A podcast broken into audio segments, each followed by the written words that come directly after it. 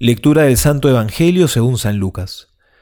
En aquel tiempo se enteró el tetrarca Herodes de todo lo que pasaba y estaba perplejo, porque unos decían que Juan había resucitado entre los muertos, otros que Elías se había aparecido y otros que uno de los antiguos profetas había resucitado. Herodes dijo, a Juan le decapité yo. ¿Quién es, pues, este de quien oigo tales cosas? Y buscaba verle. Palabra del Señor, gloria a ti, Señor Jesús.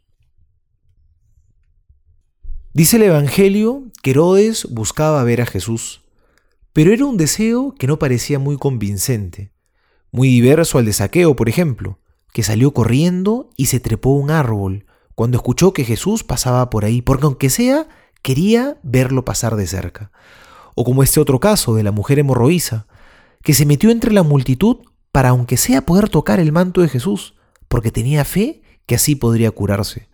O si no, ese ciego que al escuchar que Jesús pasaba se puso a gritar, Señor, ten piedad de mí. Ellos hicieron todo lo posible por acercarse a Jesús y lo deseaban con todo el corazón, porque se descubrían necesitados de Dios. Pero Herodes, en cambio, en el pasaje de hoy, no quería moverse. Y no quería moverse porque no sentía esa necesidad de Jesús.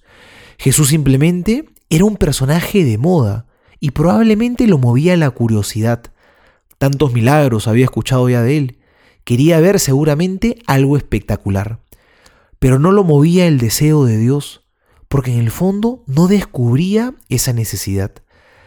¿Qué tan necesitado te descubres tú del Señor? ¿Vives hambriento de Dios?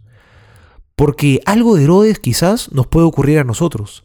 Jesús puede ser que nos interesa mucho y nos llama la atención. Quizás sentimos mucha curiosidad, cuanto quisiéramos poder verlo y oírlo. Pero a veces todo se queda solamente en deseos y hacemos muy poco por buscarlo. No nos queremos mover, no queremos incomodarnos mucho.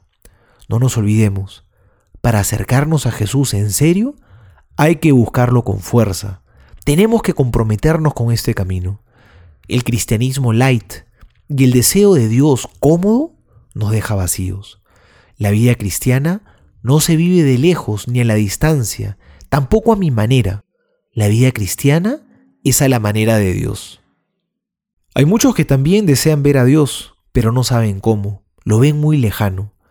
Ayudemos a saciar la pobreza más grande que hay en este mundo, el hambre más grande que puede haber, que es la ausencia de Dios, y llevemos a Jesús, compartamos con los demás nuestro tesoro.